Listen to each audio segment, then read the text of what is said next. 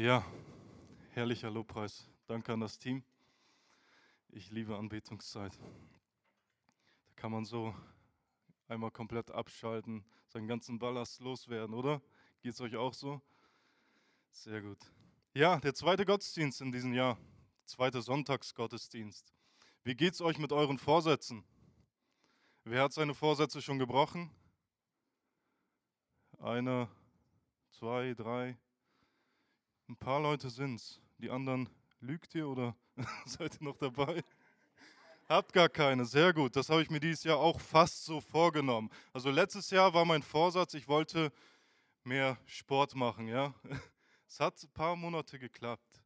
Dieses Jahr habe ich mich vom Fitnessstudio abgemeldet. Ich, ich habe keine Zeit dafür. Ich denke mir, ey, ich will lieber irgendwie Gehirnsport oder so machen. Also mehr, mehr im Wort Gottes eintauchen, damit ich anderen ein bisschen was davon geben kann. Ja, wenn ich ins Fitnessstudio gehe, gut, ich kann mehr Kisten schleppen. Für Mission wäre das gut, oder, Georg? genau. Wir waren mit äh, den Predigern auch vor zwei Wochen, knapp zwei Wochen zusammen, haben gegessen. Da dachte ich mir, okay, der Termin stand schon ein bisschen länger fest. Dachte mir, okay, abnehmen brauche ich, kann ich auch vergessen. wir essen sowieso. Wir waren äh, in einem Roadhouse, da gab es Spare Ribs, All You Can Eat. also wer das wollte, ähm, da dachte ich mir, ach, abnehmen kannst du sowieso vergessen. Ich will lieber in dem Herrn zunehmen dieses Jahr. abnehmen, vielleicht das kommt wahrscheinlich irgendwann später oder nebenbei. Trachte zuerst nach dem Reich Gottes, sagt die Bibel, ja. Das andere fällt dir nachher so zu. Oder auch nicht. Wir sehen es am Ende des Jahres. Ne?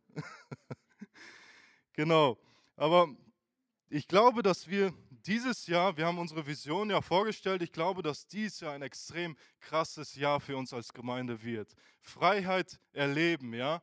Wir wollen Freiheit erleben. Und wie können wir das besser, als wenn wir den alten Ballast, den wir haben oder hatten, abzulegen und uns neu zu fokussieren, ja? Und genau das will ich heute mit euch tun. Ich möchte mit euch ja einfach vor Augen malen, was es eigentlich heißt zu sündigen. Mein Thema ist Sünde ohne Folgen. Gibt es Sünde, die keine Folgen mit sich bringt?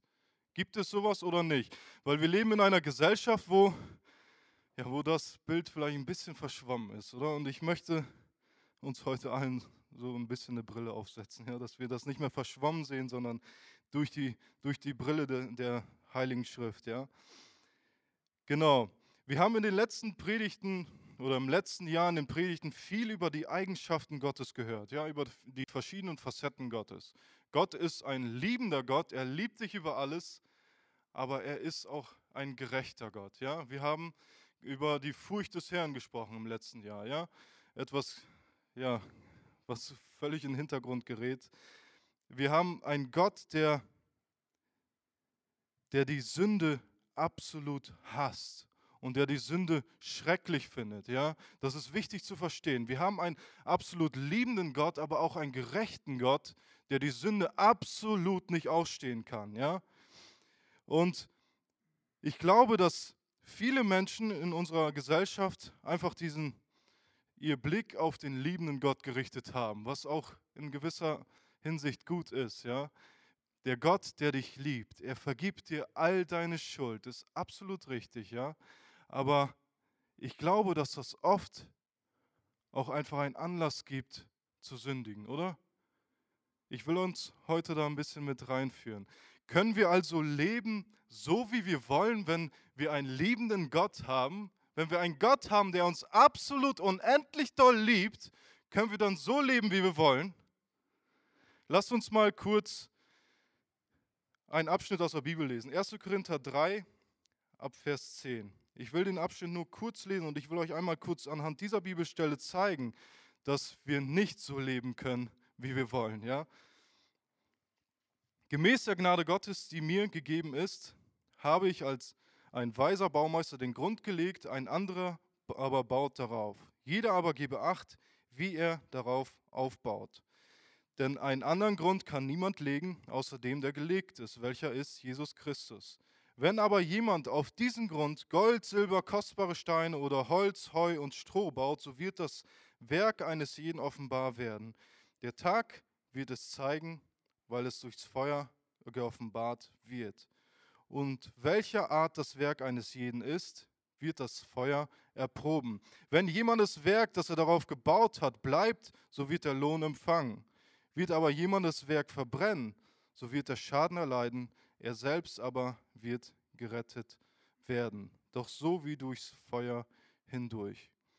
Diese Bibelstelle bezieht sich auf Gemeindebau, aber ich, ich denke, wir können aus der Ewigkeitsperspektive ganz deutlich sehen, dass wir nicht so leben können, wie wir wollen, ja?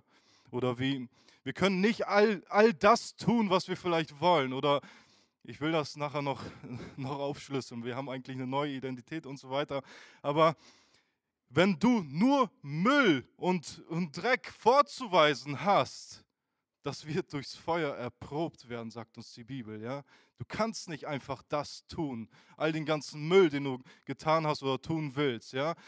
Du musst Gold oder sonst was Wertvolles tun, damit du ja einen gewissen Lohn empfängst im Himmel. Ja, weil ich glaube, wenn wir nur all den Blödsinn weiterhin tun, dann werden wir im Himmel wahrscheinlich, ja, wir erwarten einen Lohn, aber was für einen Lohn erwartest du, wenn du nur Blödsinn machst?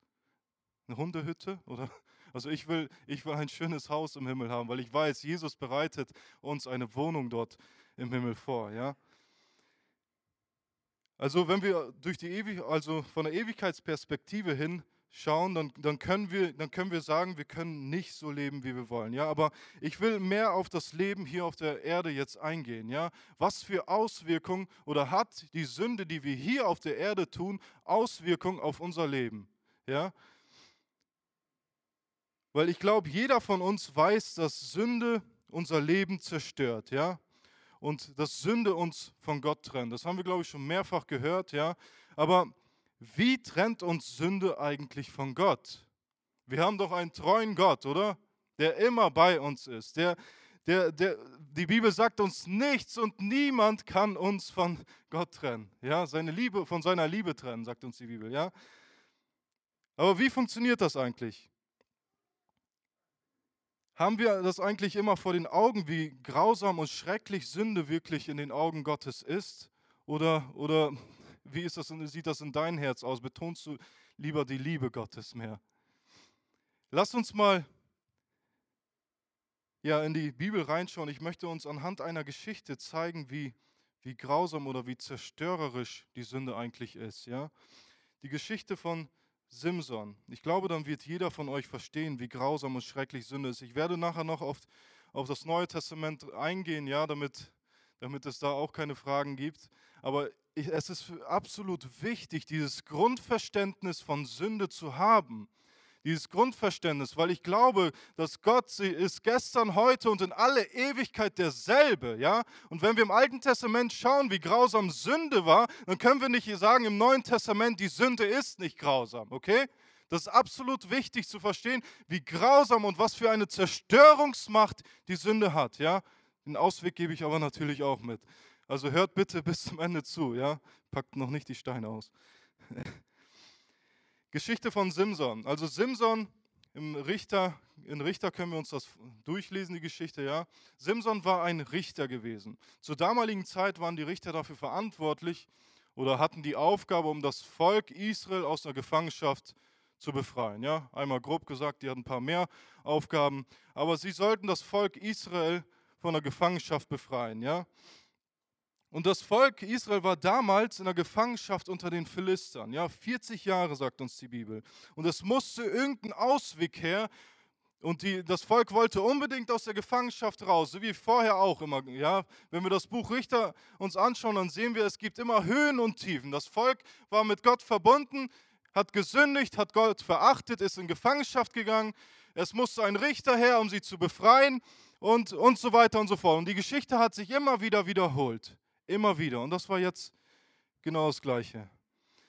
Und dazu ist Simson dann gekommen als Richter. Er war ein Gottgeweihter schon von, bevor er geboren war, sagt uns die Bibel. Ein Naziräer. Ja? Ein Engel Gottes ist zu den Eltern von Simson gekommen und hat ihnen gesagt, okay, euer Kind wird ein Gottgeweihter sein, ein Naziräer. Das heißt, einer, der ein Naziräer oder den Naziräerbund haben die Juden damals geschlossen, um für eine bestimmte Zeit sich absolut Gott hinzugeben, absolut Gott zu weihen. Ja, sie haben in der Zeit keinen Wein getrunken. Sie haben in der Zeit auch keine Weintrauben gegessen. Sie haben keine Leichen angefasst und sie durften sich die Haare nicht schneiden. Ja, ich gucke gerade, ob ich hier einen Nazirea sehe. Valerius nah dran. genau. Also für eine bestimmte Zeit haben sie sich Gott geweiht. Gründe dafür zeigt uns die Bibel nicht unbedingt, die, aber man kann von der Geschichte raus schließen, dass es einfach zur Buße, für die Buße sein sollte oder besondere Hingabe anzeigen sollte. Ja? Ähm, genau, und Simson war so ein Nazireer, ein Gottgeweihter, vom Geist Gottes ja, angehaucht, kann man sagen, oder vom Geist Gottes inspiriert. Er hatte eine, eine große Stärke gehabt. Ja? Das war seine Kraft gewesen. Ich weiß nicht, wie es euch geht, aber in der Kinderstunde hat man die Geschichte oft gehört und da dachte man sich, ey, ich will sein wie Simson, so ein gewaltiger Typ. Aber wenn wir heute die Geschichte uns anschauen, dann ich, ich, weiß nicht, ob jemand von euch noch so sein möchte wie Simson. Wir schauen uns das gleich mal an. Ja? Er hatte so, so eine Power, so eine Kraft gehabt, wie kein anderer Mensch auf der Welt. Ja? Er konnte die Löwen komplett auseinanderreißen. Ein Löwe, stellt euch das mal vor. Wir kennen die, wir kennen die nur aus dem Zoo wahrscheinlich, die liegen da faul rum, aber wenn die mal auf einen losgehen, dann, dann kann es ein bisschen gefährlich werden. Ja? Und Simson konnte den so auseinanderreißen. Er konnte so viele Männer auf einmal fertig machen und umlegen, dass, äh, da, da kann man echt nur staunen. Das war Wahnsinn. Er hatte eine gewaltige Kraft, ja, aber er hatte auch eine Riesenschwäche gehabt. Seine Schwäche waren unter anderem Frauen gewesen, ja. Er hatte eine Frau gehabt, mit ihr hat es nicht so gut geklappt. Ja, dann hat er sich auf eine Hure eingelassen. Danach kam Delilah ähm, er hat sich in sie verliebt, aber ist keine, die Bibel sagt uns, ist keine feste Beziehung mit ihr eingegangen, also Sex vor der Ehe kann man sagen oder ohne Ehe. Unmoral war in seinem Leben. Und wenn wir die Geschichte von Simson einmal genauer studieren, dann sehen wir, er hat in seinem Leben so viele Fehler gemacht. Schritt für Schritt hat er Fehler gemacht, Fehler begangen, immer wieder, immer wieder aufs Neue. Er war an Orten, die er gar nicht besuchen durfte. Er hat Leichen äh, berührt, was er nicht durfte als Nazirea. Ja? Er hat so viele umgebracht, da hat er sich auch berührt. Er hat äh, zum Beispiel im Löwenkadaver rumgegraben, weil er da Honig haben wollte und was weiß ich nicht alles. Er hat so viel Sünde getan, ja, und er hat es gar nicht gemerkt, wie ihn diese Sünde nach und nach, wie, wie diese Sünde ihn nach und nach zerstören würde, ja. Dann kam Delilah. Sie hatte Geld in den Augen. Männer wollten Simson ja, bändigen, weil er so gewaltig war und haben Delilah aufgefordert, dass sie ja doch sein Geheimnis, die, die Stärke, woher er seine Stärke nimmt, doch rausfindet. Ja? Und ja, sie, die Männer haben ihr Geld geboten und sie hat das Geld gerochen und wollte das Geld natürlich haben und hat Simson nachher verraten. Und in diesem Kontext, in diesem Zusammenhang beschreibt die Bibel so genial, wie, wie, wie krass oder was für eine Macht eigentlich die Sünde hat. Was die Sünde mit uns Menschen anstellen kann oder was für eine Zerstörungsmacht die Sünde hat. Und das wollen wir uns einmal zusammen heute anschauen. Richter 16 ab Vers 19. Wenn euch die Geschichte interessiert, liest gerne das Buch der Richter durch. Absolut spannende Geschichte. Aber wir schauen uns heute nur ein paar Verse an. Richter 16 ab Vers 19. Und sie ließ ihn auf ihren Schoß einschlafen und rief einen Mann, der schor ihm die sieben Haarflächen seines Hauptes ab und begann ihn zu bezwingen. Und seine Kraft wich von ihm. Ich will das einmal auf uns beziehen. Schaut mal, oder wie sieht das? Ich denke, jeder von euch kennt diese Situation in seinem Leben. Wenn du in gewisser Hinsicht mit dem Feuer spielst, ja, mit einer Sünde spielst, sei es jetzt, du bist viel zu lange am Handy, bist äh, auf Seiten unterwegs, wo du nicht unterwegs sein solltest oder die vielleicht noch irgendwie eine Grauzone sind, ja, auf YouTube, was weiß ich nicht was, guckst dir Sachen an. Oder du bist vielleicht jetzt vor kurzem, warst du vielleicht auf einer Weihnachtsfeier gewesen, feierst mit deinen Kollegen vielleicht ein bisschen mit Und die Kollegen, die pushen dich und sagen, ey, komm, trink doch noch einen mit mir. Trink doch noch einen mit mir und noch einen. Und du bist in so einem Kampf. Oder, was auch ganz populär ist, ähm, Versicherungsbetrug. Ja, ich hatte jetzt letztens einen Christen bei mir auf der Arbeit, das fand ich aber so genial, der war so vorbildlich gewesen. Er hatte einen Unfall gehabt und kam mit seinem Fahrzeug zu mir. Ähm, ja, und ich sollte ein Gutachten aufnehmen. Und ja, ich habe ihn gefragt, wie ist das passiert, was ist passiert und so weiter. Und in solchen Momenten kann man ja ganz leicht sagen, ey, der Kratzer, der kommt auch vom Unfall. Weil dann kriegt man den Kratzer auch bezahlt, oder? Der, und die Person war so ehrlich gewesen, war ein Christ gewesen, hat gesagt, ey, das war vorher schon da gewesen, ich will ja nicht lügen hier. Ne? Das war so vorbildlich. Aber in, gewissen, in gewisser Hinsicht glaube ich, dass Menschen, ich habe viele solche, solche Kunden bei mir, die, die sagen, ach, das können wir doch mit angeben, oder? Es entsteht vielleicht ein Kampf in den Christen. Oder du stehst vielleicht unter Leuten, die über eine Person lästern, die du absolut nicht ausstehen kannst, ja? Und die fragen dich dann nachher nach deiner Meinung. Was machst du dann? Oder vielleicht noch eine Geschichte von meiner Arbeit. Ich bin beim TÜV, arbeite beim TÜV und es kommen viele Menschen, Christen, auch Unchristen und wie auch immer, kommen zu mir und haben vielleicht in der Windschutzscheibe einen fetten Riss drin, ja? Und sagen, ey, kannst du da nicht ein Auge zudrücken, weil ich will das nachher die Versicherung wechseln und dann zahlen die mir das ja. Also es gibt gewisse Dinge, wo du vielleicht in einem Kampf stehst, ja? In dir arbeitet etwas, ja? Du merkst, wie, wie, wie die Sünde absolut in dir kämpft, ja? Oder, oder irgendwas in dir kämpft und du, du bist unentschlossen. Wie soll ich jetzt handeln? Ich will dir sagen, in solchen Momenten gibt es eigentlich nur zwei Optionen, weil mit der Versuchung spielt man nicht. Du kannst es auf jede Geschichte in dein Leben anwenden, ja? Ich glaube, dass wir das schon tausendfach selber erlebt haben. Also ich kann von mir sprechen, schon hundertfach selber erlebt. Mit der Versuchung spielt man nicht, ja? Die Bibel sagt uns, flieht der Unzucht. Ja? Es gibt gewisse Dinge, von denen du weglaufen musst, weil du sonst fallen wirst. Wenn du zu viel mit dem Feuer spielst, dann kann ich dir sagen, wenn du nicht wegläufst, dann wirst du fallen. Es gibt nur zwei Optionen. Entweder du läufst weg in solchen Situationen oder du fällst. Ja? Wir spielen dieses Szenario mal ein bisschen weiter, ja? Du fällst also in Sünde, tust das, wo du vorher vielleicht gekämpft hast, weil du mit dem Feuer einfach zu sehr gespielt hast, fällst du und dir kommen direkt irgendwelche Gedanken auf. Liebt mich Gott eigentlich noch? Wie kann jemand so eigentlich sowas machen? Mich kann doch niemand lieben, wenn ich so etwas tue. Oder kann so ein Mensch wie ich eigentlich im Lobpreis spielen? Oder kann so eine Person wie ich in der Leitung sein? Was werden die anderen über mich denken? Ey, wenn das rauskommt, ich bin zerstört, oder? Kennt ihr solche Gedanken? Du wirst wahrscheinlich enttäuscht über dich sein, dass du sowas getan hast. Vielleicht fällst du in Selbstmitleid, wie auch immer.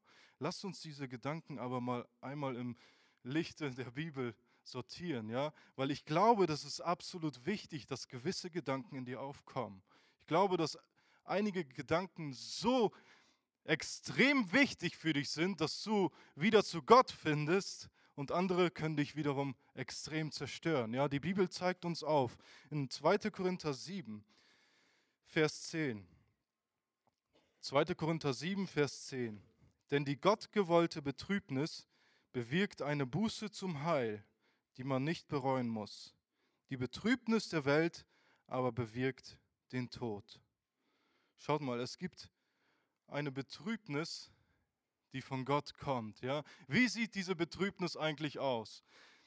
Wenn du gesündigt hast und direkt erkennst und bekennst, dass du gesündigt hast, du bist, du bist enttäuscht, dass du oder hast, verspürst eine Reue, dass du Gott verletzt hast, dann glaube ich, dass es eine absolut wichtige Betrübnis ist, die dich zu einer Sinnesveränderung, zur Umkehr führen kann. Ja?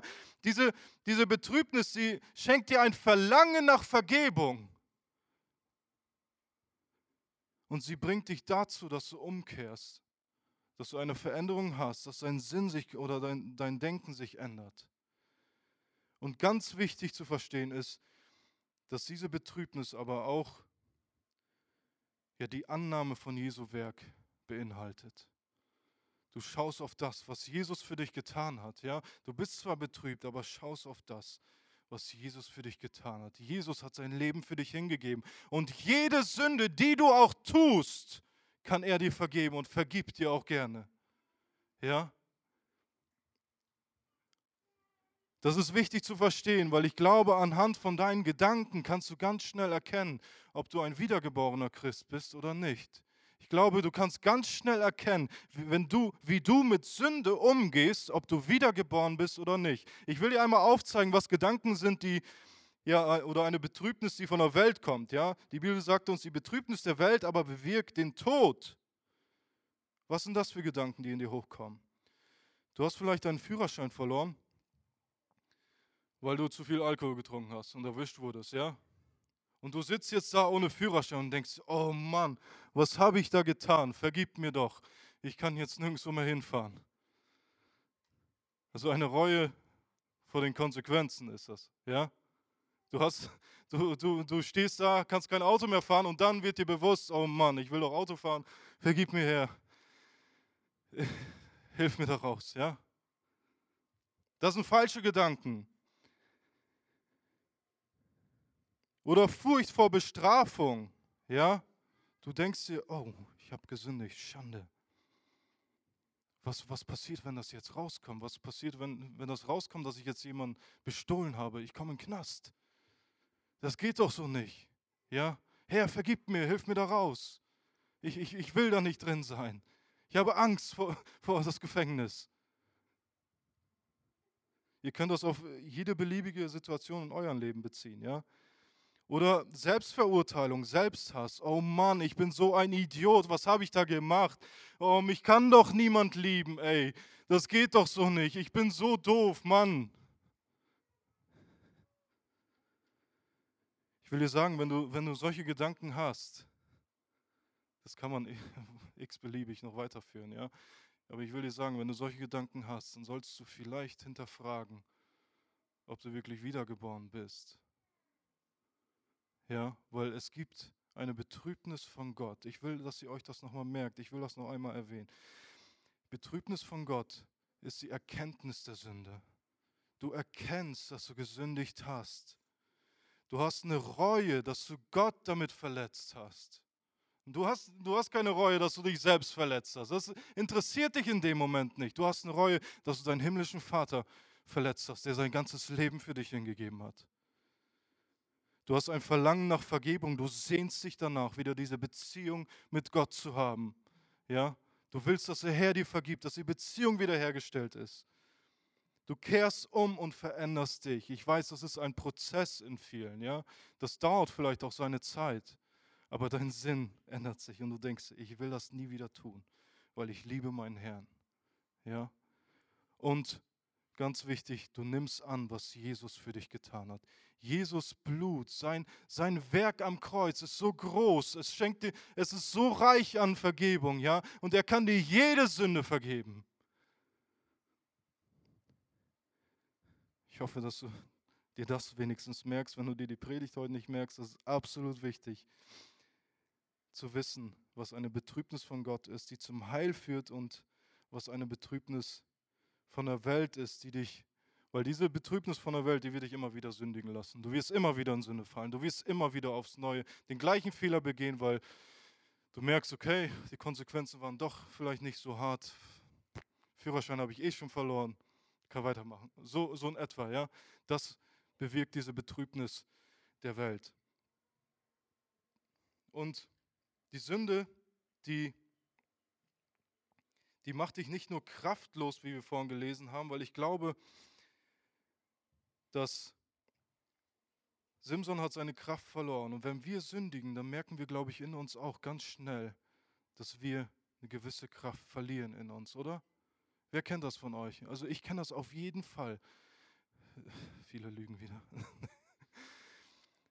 Ich kenne das auf jeden Fall. Wenn ich gesündigt habe, dann denke ich mir, Mist, die Beziehung zwischen meinem himmlischen Vater ist wieder, ist wieder gestört. Da steht Sünde zwischen uns, ja. Diese Sünde muss bereinigt werden. Und ich merke, okay, ich habe gar keine Kraft. Ich kann, ich kann nicht so voller Elan vielleicht für den Herrn unterwegs sein, ja. Aber das ist nicht das Einzige, was die Sünde macht. Leider nicht. Wir lesen weiter, Vers 20, Richter. Da sprach sie zu ihm, Philister über dir, Simson. Als er nun von seinem Schlaf erwachte, dachte er, ich komme davon wie immer und brauche mich nur frei zu schütteln. Er wusste aber nicht, dass der Herr von ihm gewichen war. Schaut mal, Simson denkt sich hier, so wie vorher auch immer. Ach, locker easy. Ich mache das schon. Ich schüttel mich wieder frei von den Fesseln. Das ist, das ist ja nichts für mich, ja? Ach, der Herr vergibt mir schon. Kennt ihr solche Gedanken? Der Herr wird mir schon vergeben. Ach, easy, alles gut. Aber er hat gar nicht gemerkt, wie sehr ihm die Sünde zerstört hat hier. Vers 21, aber die Philister nahmen ihn fest und stachen ihm die Augen aus. Sünde macht dich blind. Ja? Schaut mal, Simsons Augen wurden ausgestochen, damit er keinen Ausweg mehr finden konnte. Er ist blind geworden. Er hatte, er hatte keine Macht mehr. Er konnte, er war gefesselt, seine Augen wurden ausgestochen. Er hat gar nicht mehr gesehen, wo, wo, wo es einen Ausweg gibt. Er konnte das gar nicht mehr finden, ja. Und ich glaube, wenn wir mit Sünde spielen, wenn wir immer wieder in Sünde fallen und das nicht vor Gott bringen und so weiter und so fort, dann glaube ich, dass Sünde uns nicht nur kraftlos machen wird, sondern auch blind machen wird. Du wirst dir irgendwelche Ausreden einfallen lassen. Du wirst das vielleicht gar nicht mehr als Sünde sehen. Du wirst sagen, ach komm, das macht doch jeder. Ach komm, das ist doch gar nicht so schlimm. Ach Gott muss sich doch, muss sich doch unserer Zeit anpassen, oder? Sünde macht dich blind. Vielleicht noch ein kurzes Beispiel mit dem Versicherungsbetrug, das einige machen, ja? Einige denken sich, ach komm, das ist doch gar nicht so schlimm. Der Kratzer, den kriege ich bezahlt. Versicherung hat doch sowieso genug Geld, oder? Stimmt, die haben Geld, aber. Aber richtig ist es trotzdem nicht. Und sie führten ihn nach Gaza hinab und banden ihn mit zwei ehernen Ketten. Je mehr wir uns mit Sünde aufhalten, beschäftigen und uns von Gott entfernen, desto mehr werden wir gebunden. Sünde bindet dich. Ja, und ich glaube, dass, dass es absolut schwierig ist, dann alleine einen Ausweg dort zu finden. Jesus hilft dir, aber wir als Gemeinde, wir wollen einander unterstützen. Wir wollen Gemeinde wirklich leben. Wir wollen als Gemeinde einfach anderen Menschen aus, dieses, aus diesem Sündenloch, aus diesem Teufelskreis rausholen. Ja, wir wollen Gemeinde wirklich leben und dazu ist Gemeinde da, dass wir einander helfen, dass wir einander unterstützen, ermutigen, ja, dass wir die Fesseln von den anderen versuchen mitzulösen, ja, dass wir sie mit an der Hand nehmen und zu Jesus führen, denn Jesus schenkt wahre Freiheit.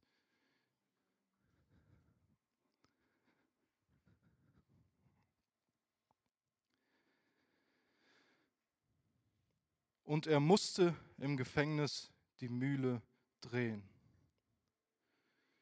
Ich glaube, dass Sünde dich auch in eine Zwangsarbeit führen kann. Wenn du so sehr in Sünde verstrickt bist und Sünde dein Herr geworden ist, glaub mir, die Unmoral kennt absolut keine Grenzen. Absolut nicht. Du wirst das tun, was die Sünde dir befehlt. Sie führt dich in Zwangsarbeit, ja. Du wirst die Mühle drehen. Du wirst, es gibt sogar Sichtweisen, dass damals Paulus ja genauso. Er, er, hatte, er hatte die Sichtweise oder sein Denken war verdreht geworden. Da musste Jesus ihm begegnen. Er dachte sogar, dass wenn er Menschen für, für Gott tötet, dass das was Gutes ist, ja. Stephanus wurde unter seinem Auftrag getötet oder umgebracht, ja, gesteinigt. Er dachte, das wäre was Gutes kannst so verdreht sein mit deinem Denken. dass die Sünde befehlen kann, was sie will. Und die Unmoral kennt keine Grenzen, das will ich dir sagen. Und es gibt dort nur einen Ausweg, so wie Paulus wie dem Paulus Jesus begegnet ist, glaube ich, dass nur Jesus sich befreien kann von dieser Sündenlast, von diesem Teufelskreis. Nur Jesus kann dich befreien. Schaut mal, und Paulus hat genau das gleiche Problem auch gehabt, wie wir eigentlich jeden Tag haben. Ja? Er beschreibt in Römer 7 so, so klar, wie das, wie das mit dem Prinzip der Sünde läuft. Er, er ruft aus, was wir Menschen, glaube ich, was jeder einzelne von uns, glaube ich, schon mal ausrufen konnte oder immer noch kann. Römer 7, Vers 24.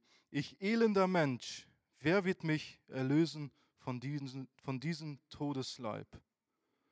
Paulus ruft das verzweifelt aus, ja, und, und sagt, ey, ich will das gar nicht tun.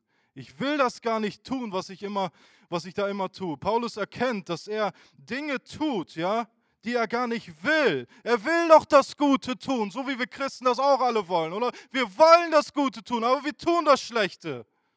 Und er ruft aus, ich, ich elender Mensch, hilf mir doch raus, ich kann nicht mehr, was, was soll ich tun, ja? Aber Paulus hat was ganz Entscheidendes kapiert. Das beschreibt er in Versen davor, Vers 20. Wenn ich aber das tue, was ich nicht will, so vollbringe nicht mehr ich es, sondern die Sünde, die in mir wohnt. Wir sind eine neue Schöpfung. Mach dir bewusst, dass du eine neue Identität hast.